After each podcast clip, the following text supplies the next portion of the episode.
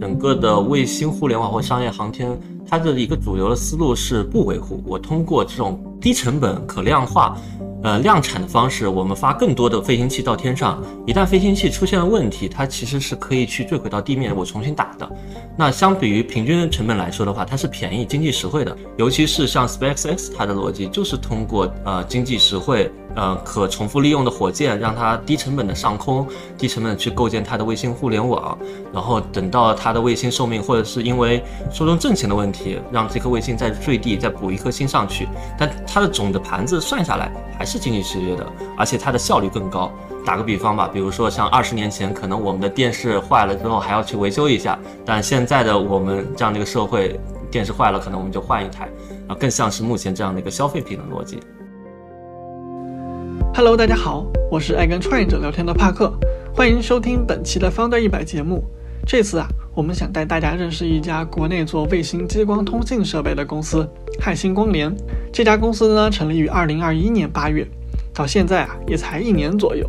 但是啊，它已经相继完成了天使轮、天使加轮的融资，并且天使轮是由真格基金领投，奇迹创投跟投，可见啊，瀚星光联的被认可度还是很高的。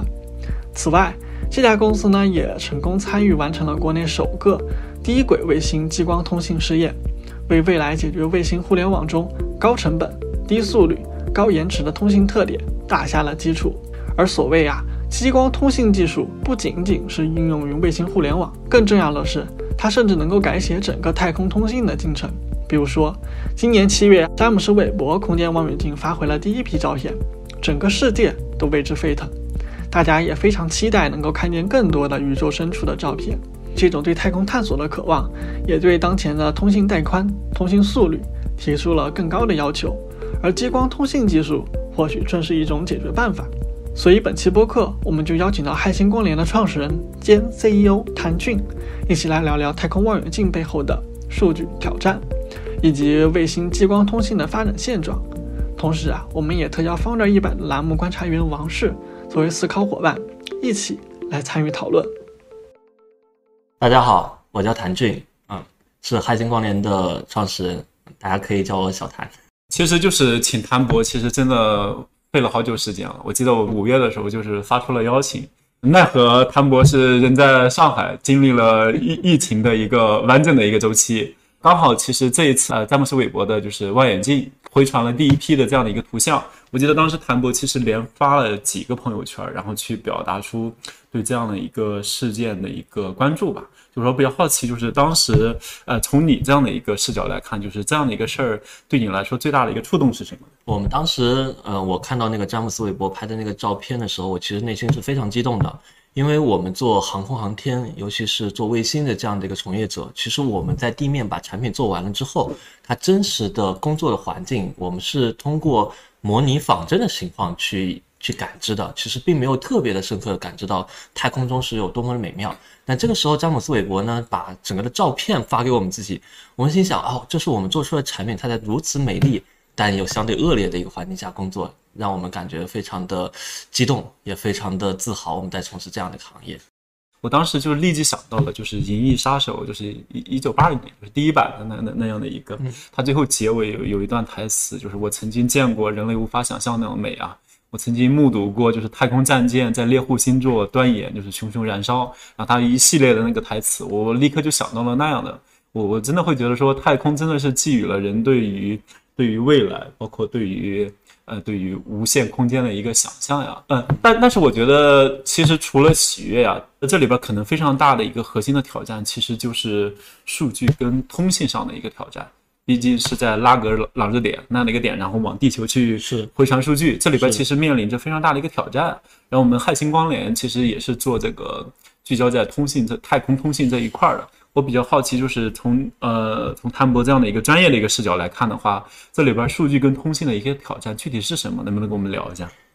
嗯，其实詹姆斯韦伯他在那个第二呃拉格朗日点，其实距离中距离地球差不多在一百五十万公里。这样子的一个一个通信距离上面。那在这么长远的距离上，其实是有巨大的延迟的。不管我们的通信的技术如何先进，都是有巨大的延迟的。那我想要实现那个数据在詹姆斯韦伯上面一个精准的拍照，并且把这个拍照经过数据压缩，再传输无损的压缩或者有损的压缩再传输回来。呃，实现无误码的一个还原，它其实是很难的。包括还有一个点，由于它距离非常远，导致我对它的控制都是有滞后的，所以我需要知道新上的处理系统它当时拍照的一个情况，它拍回的数据是否有糊，它如何在嗯我在几几分钟或者是很长时间那个。时间延迟的范围内，不太知道它的一个状态。其实里面需要很多的一个技术的一个革新和迭代的。我记得其实当时有非常多的一些稿件解读，其实分成两块，一块就是发各种图像嘛，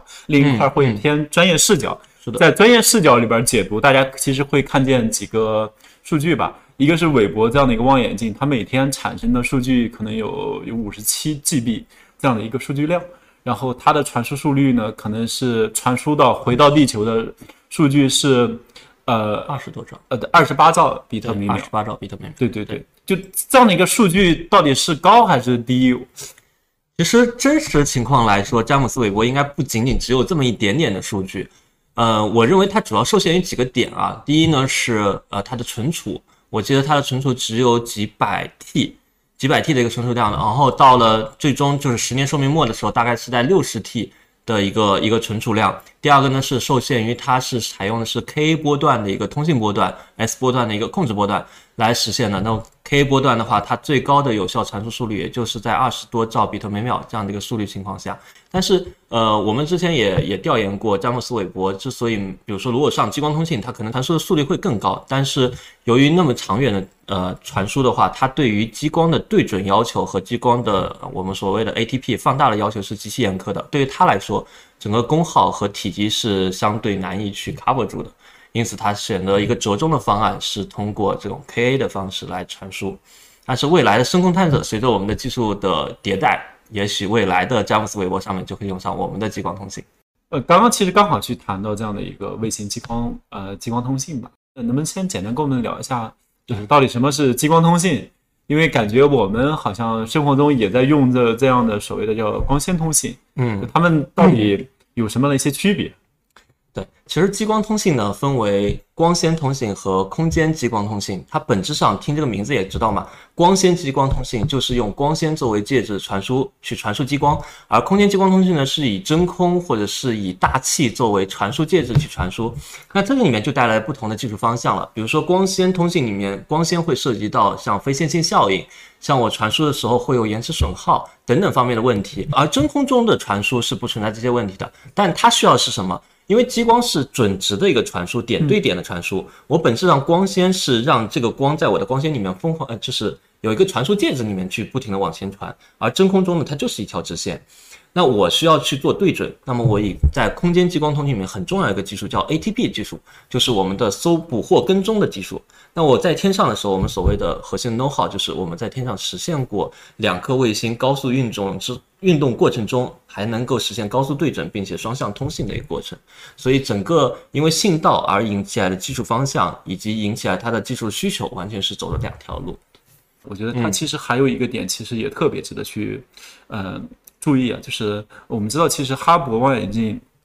它其实是在低呃地球轨道上，就是离离离我们可能大概就是呃五百五十九千米吧。就是如果这样的一个望远镜就是坏了，或者说比如说它突然近视了，就是宇航员其实拿个扳手，其实可以就是飞上天就可以去修了。但是韦伯望远镜呢，其实在距地球一百五十一百五十万公里，就这样的一个点，基本上距离如此之远。就是坏了的话，基本上就没辙了。或者说，我看更有更有趣的说法是，坏了的话，科学家们只能抱头痛哭了。就是他们很明显，其实是太空的这样的一个特殊的一个环境，给我们做某些太空产品，其实是要求一个叫不可维护性。就是你还会怎么看？就是太空这样的一个环境，给我们做这样的一个实际的一个产品，带来哪些挑战呢？其实我想表达一个，就是呃，我们现在到二零二二年，整个的卫星互联网或商业航天。它的一个主流的思路是不维护，我通过这种低成本、可量化，呃量产的方式，我们发更多的飞行器到天上，一旦飞行器出现了问题，它其实是可以去坠毁到地面，我重新打的。那相比于平均成本来说的话，它是便宜、经济实惠的。但詹姆斯韦伯它这个位置上是一百五十万千米嘛，这样的一个距离上，它没办法去维护，所以它之所以送十四年，它有一个一百四十四个镜子折叠到一起，然后到了那个地方之后再做释放，而且会涉及到升空的时候它的应力释放、重力释放以及它的热力等等方面的一个来自呃不同于地球环境的一些引起的。呃，可能会带来的器件的损伤，还有寿命的问题等等，因此呢，他做了非常的久，也花了大量的钱去做这方面的事情。所以，其实詹姆斯·韦伯虽然他拍的照片令人令人非常激动啊，但在我们目前的一个商业航天的潮流里面，他其实是有一点逆势而为的一种状态，非常具备匠心精神。对，嗯呃，因为我们其实能够感觉到，就是 SpaceX 它其实发卫星。它其实不讲究维护性嘛，就是一个东西如果损坏了就就损坏了。我不知道能不能这样的一个理解啊？其实太空的这样的卫星啊，比如说其他的产品也在走向一个变化，可能就是像我们之前一直聊到的，就是从这个耐用品，然后再逐渐的往这样的一个消费品、消费品做一个转变嘛。是的，是的，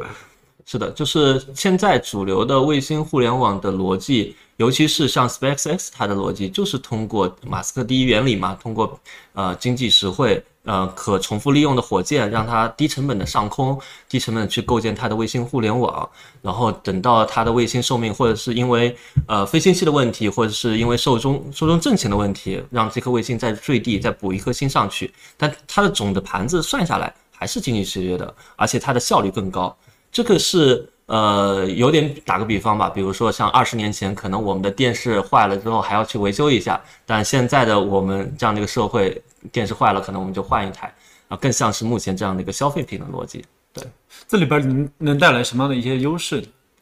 嗯，第一个呢是它的量上去了。它的量上去了，意味着我们可以更多次的去尝试使用我们的飞行器，把我们的新的一些技术放到飞行器上去做尝试，然后去降低我们以前不敢使呃去，呃，相当于是我们降低我们的风险的试错成本，因为可以平摊到每一个产品上去。那么的话，它会带来一个优势在于。嗯，我的新的技术可以应用到传统的，就是因为传统的商业航天，它其实很难去迭代它的新的技术的，它对成功率的要求是非常严格的，那个器件的可靠性要求非常严格。但是，呃，SpaceX 的逻辑在于，我们到了天上之后，我们可以做试错，哪怕坏几颗星，但是我可以通过我的量产的方式，因为这个是经济节约的，那我无非就损失几颗星，也就是几百万的价格，相比于传统的几个亿的损失，那完全不是。不是一个概念的，那另一个逻辑在于，我们多批次上新之后，又会反推我的量产，我的量产又会带来我的供应链的一个梳理，以及我的整个成本的降低，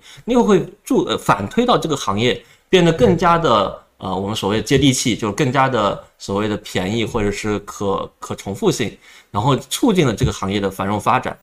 嗯，就是我我觉得其实如果从另一个角度来说啊，就是它一旦就是这种。变成这个我们说消耗品，呃，变变成消费品之后，它的一个更新速率其实能够更快。我觉得是不是也有机会，其实是有把更多一些好的技术、新的技术往上做一个试验。就是我我我似乎关注到一个点，就是 SpaceX 其实也在不断尝试把这个激光通信啊，就是可能别人还会觉得这个东西还挺遥远的，但是不断的去把它往这个 Starlink 上面的这样的一个卫星去去做实验。现在大概处在一个什么样的一个进展？去年九月份的时候，其实它的卫星上全部都加载了激光通信。呃，它其实发展这个技术已经有很多年了。然后在去年标志性的就是九月份，它的五十一颗卫星上天，全部都更新换代了。所以我们认为它目前已经走向了一个应用的一个阶段，嗯，已经相对一个产品成熟的一个阶段了。对，让我们拭目以待吧。对，所以其实基于太空这样的卫星的激光通信，它其实是呃。呃，我理解，其实最近这些年才才发展起来的，像光纤这样的，其实是已经是相对就是非常成熟的一些应用。嗯，对，其实呃，激光通，尤其是卫星激光通信发展，在中国已经发展了将近二十年。嗯，在去年或者是在这几年吧，近几年才逐步的从一个实验室走到了呃人们世界中，或者走到了工业界。然后我们认为目前的状态是从一呃以前实验室我们叫做可以用。呃，能用，现在到可以用，然后再转变到好用的一个过程。我们刚刚处于一个可以用到好用的一个过程，所以这家公司存在的价值也是，以及它的意义也是我们想要让激光通信变得更加的好用，更加的呃，怎么说呢？它的性价比更加的高一些。对，就卫星就是激光通信，就单独面向这样的一个领域。它大概的一个发展的一个阶段，包括演变，大概是怎么样的？比如说，先说一下国外的，国外的像呃欧空局啊，或者美国 NASA，包括日本，就已经很早年就启动了月地激光通信。嗯，当时的我们认为月球到地面最好的一种解决方式就是通过激光，但是他们做的因为是深空的通信，所以他们做的非常的大。然后呢，呃，当然研发的周期也很长，整个的价格也非常的昂贵，然后通信速率也很短。当然也可以理解，因为它是一个超远距离的一个通信，我的镜头必须做得非常大，才能去补偿它那块的一个信号的损失，并且降低我对准的难度。那到了近几年的时候呢，由于低轨的兴起。我们突然发现，原来我们在非常近距离，比如说两千公里到五千公里，甚至是七千公里这样的一个非常近距离里面，我还是需要激光去形成这个组网。所以其实是在近几年的时候，我们才开始从深空远距离的激光通信，逐步逐步转到了低轨的星间的激光通信这个方向。呃，逐步的话呢，我们把比如说呃两颗星之间高速对准的难度的这个这个技术难度去克服。我觉得就是比如说一个技术就是胜过另外一个技术。就说或者说一个技术，它从众多的一个技术组合中，然后跑了出来。比如说这个激光基于微波，还有基于这样的一个量子通信，它跑出来，肯定是基于就是这样的一个技术，它有一些嗯独特的一些特点，能够去满足，比如说未来发展的一些呃需求。我不知道我能不能去理解说，呃，激光通信它之所以就是现在之所以就是涨得那么快，就是冉冉升起，是跟它的这一个数据的一个高速传输是是有关系的，还是说？其他的特点也是紧密相关。呃，其实应该这么说吧，是应用决定了技术，然后技术又推进了应用，这个反复迭代的过程。呃，我们的起源的话，就是这这个商业航天的繁荣，主要最主要还是 SpaceX 的一个推进。SpaceX 在星星间大量的星座，它需要，如果说我们还使用微波的话，它组成的通信星座，它其实它的速率流量是受限的。除此以外，它还还要向，嗯，我们。就是国际电联，比如说 ITU 组织去申请大量的频段，整个都是受限制的。那么，呃，为什么会诞生激光通信呢？就是因为我能够传输更高的速率。因为本质上我是个通信星座，我几个 G、一点几个 G、两点几个 G，对于我整个星座是不可不可用的。并且的话，再往未来去延伸，我的速率量更多的时候，我还是用一点几个 G，它就变成一个卡脖子的一个点。那激光正好是完美的去解决了它卡脖子这个这样的一个问题，所以它诞生了。激光通信的一个需求，那逐步激光通信的成熟又会倒推整个的卫星互联网变得更加的实用好用，这这个这个网络的鲁棒性会更强。对，所以，我我能理解，就是如果我们去说一个点，就是卫星互联网会是就是激光通信它走向大规大规模普及的一个杀手级应用。啊，可以这么理解，可以这么理解，就是。我们至于卫星互联网或者至于星座吧，不管是导航星、遥感星还是通信星座，是一个赋能的一个状态。对，呃，这里我我也不要再去问一个点，就是呃，目前其实激光通信这一块的它的一个需求的增长，本身是是对于微波的一个替代呢，还是说我们其实看见的是增量性的一些需求带来的？它其实更多的应该是增量，增量，因为微波很多场景下我们是没有办法去替代的，尤其是对地的时候，比如说我们的对地测控啊。或者是信号的上注啊等等方式都是没办法去取代的，嗯，但是星间的情况，呃，随着我们的激光的技术逐步的逐步的成熟，它会逐步替代微波的通信。但卫星互联网或者是星座的概念又是新提出的概念，在传统的呃卫星体制里面其实是没有星座这样子一个强强行的一个概念，所以我们本质上是一个新的需求，然后新的需求又选择了激光这样的一个通信的方式，来实现这样的一个一个市场。因此，我们认为其实是个增量的市场。对，如果是增量的市场，那真的是能够打开更多我们可能之前都没有体验到的一些新的一些想象空间呀，包括可能对一些商业的一些新的一些革命，真的还真真的是挺让人觉得期待的。对，就是刚刚就是激光那么好，就是激光通信，我们聊起来感觉挺好的。那我这里可能就要问一个问题了，但是我们发现詹姆斯韦伯就是望远镜。它并没有使用这个激光通信啊，就是这个你是怎么看的呢？是因为技术还不够成熟吗？其实我我个人认为啊，詹姆斯韦伯他是想要使用激光通信的，但是受限于几个点。第一个点是它是超远距离通信，激光的对准在超远距离情况下，它的那个 ATP 要做的非常的大，它才能保证远距离能够通信上。它的稳定性其实是受受制约的。还有个第二个点在于它的寿命。我激光器件目前在深空中实现十年传输、十年在轨寿命，这个这个是不可证伪的，目前还没有达到达到这样的一个能力。再结合于詹姆斯韦伯又是如此的造价，又是花了这么长的时间，它其实对于可靠性要求是极其之高的。因此反过来说，它的制它的制造团队更倾向于选择一些成熟的，甚至是更偏向于保守的一些技术来放到那个那个詹姆斯韦伯的镜子上去实现它的传输通信，而不仅而不是因为说激光不够好的问题啊。对，所所以如果从这样的一个视角来看的话，它如果追求这种可靠性。跟追求这个更高的一些呃创新的一些速度，从从这样的一个角度来说，其实做商业这一块的一些需求，可能是激光通通信它能够做大规模普及很重要的一些呃需求的真正的一些推动的一些点。呃，是的，其实我们呃刚才呃再补充一下，就是激光刚才说了我们那么多好处啊，那它肯定是有自己的缺点的。它如果没有缺点，它其实现在已经是普遍使用的一个状态了。它其实，在新间的建链的过程是需要时间的，并且我们因为我们其实涉及到高精度的那个镜子对准，我们的指向角要求非常的高，所以在我地面就算测试的非常好，到了天上的时候，还是要有一个标校的过程，让我的卫星的误差带来的误差，以及我自己激光中终端在天上重力释放之后，环境如恶劣的情况下，能够形成一个标校。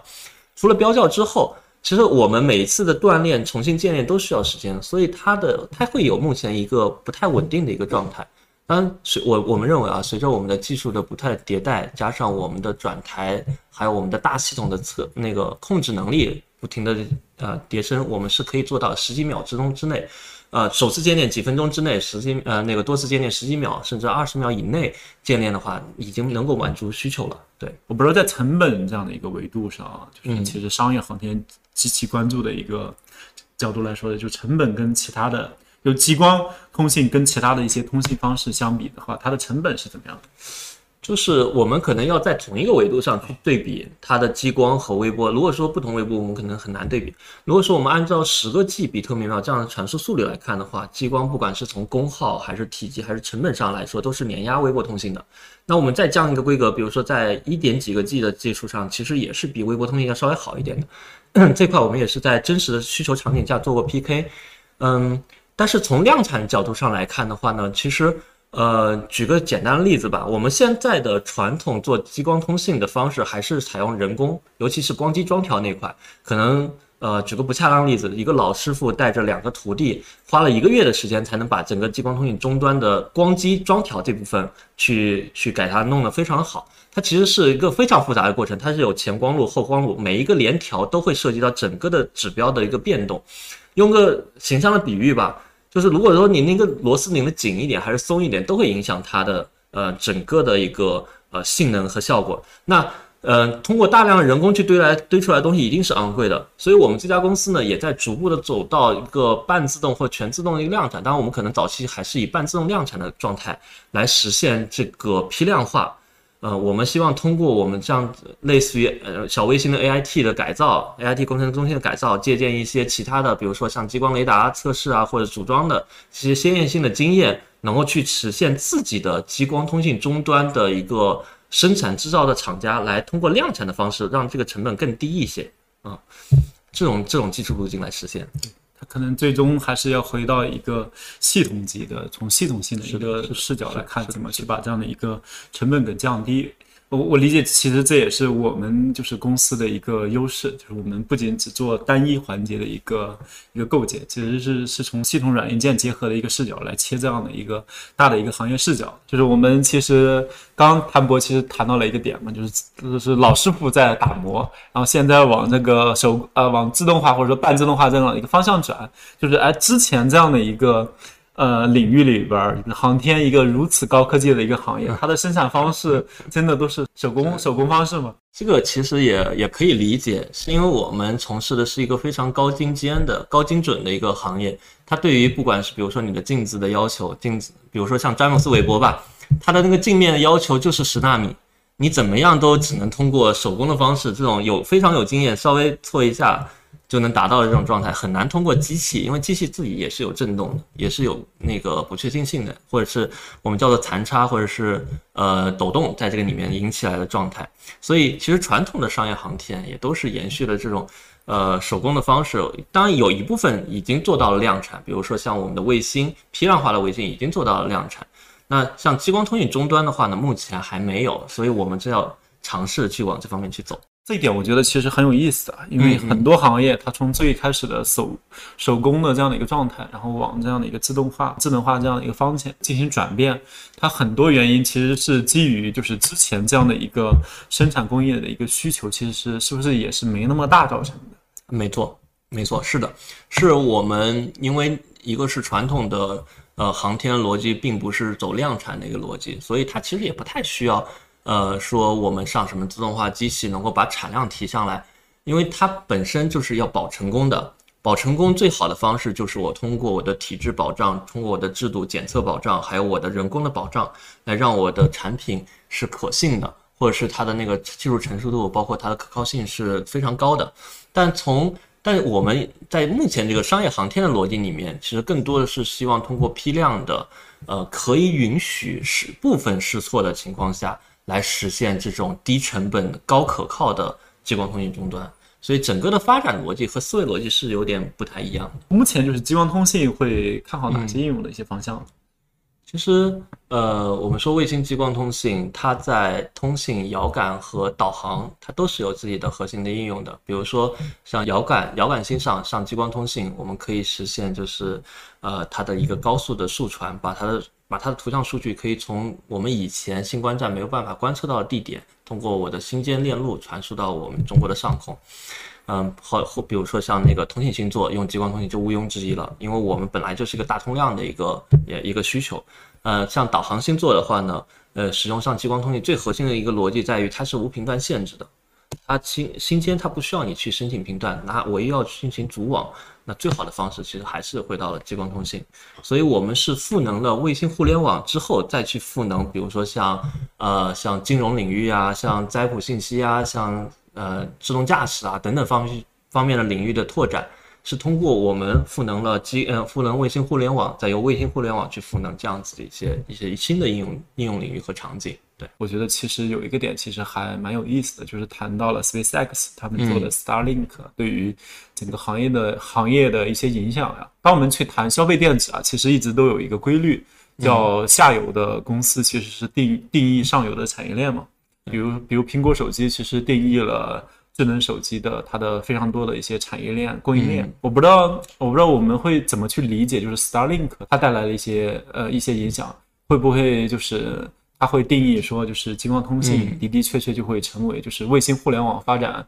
必要的一个呃一个组件。其实，在卫星互联网这个领域来说，它是双向定义的，也也不能叫做定义吧，因为双向促进的一个状态。我的卫星互联网大星座体量这样的一个构想。然后推进了卫星整个的低成本可量产的方式，然后再推进了激光通信的一个技术。而激光通信作为分系统，又是一个比较重的一个分系统，尤其它在那个 BOM 成本里面比较重的一个分系统，它的成本的下降又会倒推整个激光通信变得更好用。而 SpaceX 它它其实，嗯，可能跟我们国内有点不太一样的点是。SpaceX 它既做卫星又做火箭又做分系统，所以呢，它的整个的激光通信的指标是一个全局的系统性的指标。其实听下来的话呢，数据又高，性能又好，又跟你的又便宜又好用，还有可靠性又高，其实是个非常悖论的一个状态。所以它是通过整个的系统级别的一个优化更新，来让它的那个通信系统达到一个最佳的状态。而中国有点不太一样，所以这也是为什么 SpaceX 定义不了中国的商业航天。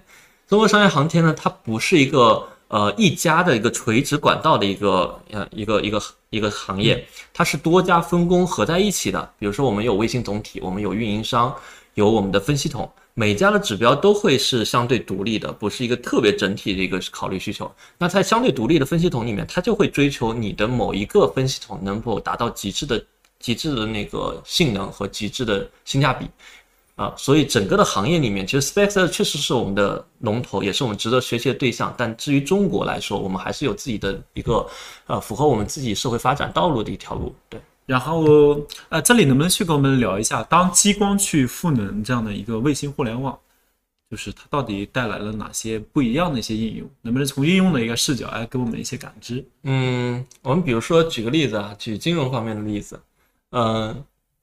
卫星激光通信啊，用激光的方式进行传输，和我们相比，因为像那种高频交易，它其实是交易所和交易所之间会建立一个专用的海底光缆，比如说我的纽交所和我的伦敦交易所等等之间会建立这样的一个光缆。那我们可以打个比方。激光在真空中传输和在光纤中传输，相比于一个人在泥土地里跑，还是在一个塑胶跑道上跑，那我可以可想而知，肯定是塑胶跑道上跑得快。反推到我的物理上面来说的话，我的真空的传输光的传输是三乘十的八次方，就是光速。我在光纤中传输的话呢，是受限于它的折射率，介质的折射率，所以它大概是在二乘十的八次方附近。呃，差不多有一点四五倍的一个时间差距，那这样的速度的差带来的其实就是我的延迟率的一个差距。那我用激光卫星激光通信就可以为我的这个金融行业去提供，比如说我们测算过，从美国的东西海岸，差不多会有一个十几毫秒的一个提升，这十几毫秒就约等于您比别人要提前十几毫秒知道这样的一个行业信息，然后做相应的判决，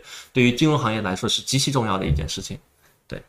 然后还有包括比如说像自动驾驶啊，我们现在的呃，我们现在比如说像激光雷达、像毫米波雷达，它本质上其实是解决了车二百米的距离，或者是超再远一点吧，五百米的距离。那再往后一步的距离是用什么来解决呢？我们相信可能更多的可能是用遥感卫星这样子的一个星座，呃，来实现一个及时的数据传输，来解决你更远距离的一个图像或者是地图的信息识别，然后让来保障这个。呃，车辆能够更好的一个自动的驾驶下去，感觉应用其实这一块还有非常大的一个想象的一个空间啊。这个市场有多大？就是卫星激光通信的市场究竟有多大？呃，怎么说呢？就是这个这个市场多大？因为我们本质上是对未来的一个期望嘛。如果说我们说有效市场，比如像新网目前已经申请了。一点三万个频点，那一点三万个频点要在七年或者是再往后拖一拖吧，十四年之内打完。那我们可以去做个平均值，尤其是它在早期的时候，其实上的量相对较少，再往后的时候，它的量会越来越大。那再往后的时候，我们就可以测算出它的一个市场量，然后再乘以我们的单价，差不多是在一个百亿量级，甚至是到千亿量级的一个级别。但是低轨卫卫星互联网，它是一个。它是一个耗材，它是个每五年卫星就会淘汰，再重新打一颗星上去的一个耗材，它不是个固定资产。也就是说，这样的一个市场，它是一个反复滚动迭代的一个过程，它不是一个一次性的过程，它是一个非常敏锐的一个市场的一个洞察。对，呃，我觉得其实一方面，其实的的确确是这样的一个卫星激光通信，它欣欣向荣啊。但这里边其实是不是也会有一些问题啊？比如目前就是激光通信，它这一块面临的一些核心的挑战都究竟有哪些呢？比如那个呃标准化是不是会是也会是它的一个挑战呢？因为据我了解，很多这个通信技术之前其实都是要做标准化的，这个也会有这样的一个问题吗？嗯，其实您问了一个王师，您问了一个非常专业的问题啊，就是目前的呃整个的商业航天，它其实还像更倾向于项目制，也就是一个项目它对应的一个终端，然后你要为这个终端去。投入人力去做研发，然后为它去定制一款产品，那这款产品必然是昂贵的一款产品。那我们在往标嗯标准化路上，我们肯定是要推进的。比如说像现在，其实国家已经在做这方面的事情，它在定义卫星平台大概是什么样子的，然后你的分析动平台大概是什么样子，这是一个这是一个循序渐进的过程。但我觉得更主要的一件事情其实是这个生态。目前这个生态呢，我们是希望通过呃商业航天的努力，通过包括外部的。呃，资金的帮扶，包括政府的支持，以及呃我们行业内的相互支持，让这个生态变得更大一点。我们不认，我们从来不认为我们在市面上是有是跟我们的包括我们的友商是一个竞对的状态。我们我们更倾向于是一个多方合作的方式。我们侧重于通信，您侧重于呃光学，那我们就在这方面去合作。我们侧重于光学，您侧重于通信，我们也可以在那方面合作。这个行业变得欣欣向荣，我们才来。才能在这个行业里面去有一部分我们自己属于自己的份额，有属于自己的天地。我觉得最后我还是比较好奇，就是就是谭博士，就是你的一个创业的一个经历啊，就是在你走上就是创业之前，就是创立海星这样一家公司之前，就是哪些比较关键性的一些事件，其实影响你就是走上了这样一条道路呢？其实，嗯，我作为一个相对年轻的一个一个创业者啊。嗯，对我影响比较深的呢，还是我当时在一个国内比较大的通信的呃制造商里面，当时有一句话叫做“工程企业家”。工程企业家，他当时我在做项目的时候，我们其实是以科学家的心态去做一个科研项目。但当我到了那个呃，就是其实在全球也非常出名的一个企业里面去从事研发任务的时候，我们的主管、我们的上司告诉我们，一定要以呃工程的思维。和企业家的精神来去做这样的一个事情，那这句话是对我非常触动的。还有一句话是，我们要，我们不仅仅是要影响一件事情，我们其实要影响一帮人，然后让这帮人再去影响更多人来去实现自己的梦想。所以，因为这几句这些呃支离破碎的语言吧，或者是相对积雪的语言，其实是触动到我的。嗯，我们也看到了呃商业航天的机会，我们也看到了中国的商业。